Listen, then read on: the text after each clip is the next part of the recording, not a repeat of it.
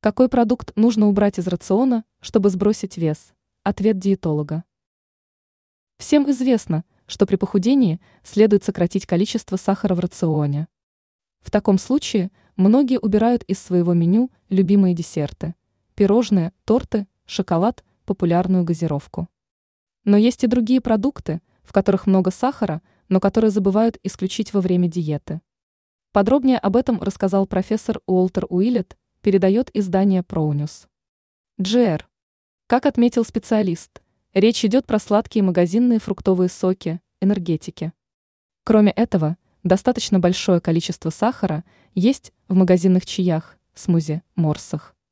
В итоге организм получает пустые калории, которые не несут никакой питательной ценности. Уиллет отметил, что в итоге все такие продукты только вызывают аппетит.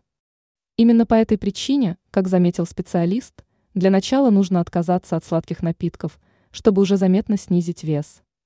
Ранее мы рассказывали, что надо есть каждый день, чтобы омолодить сердце.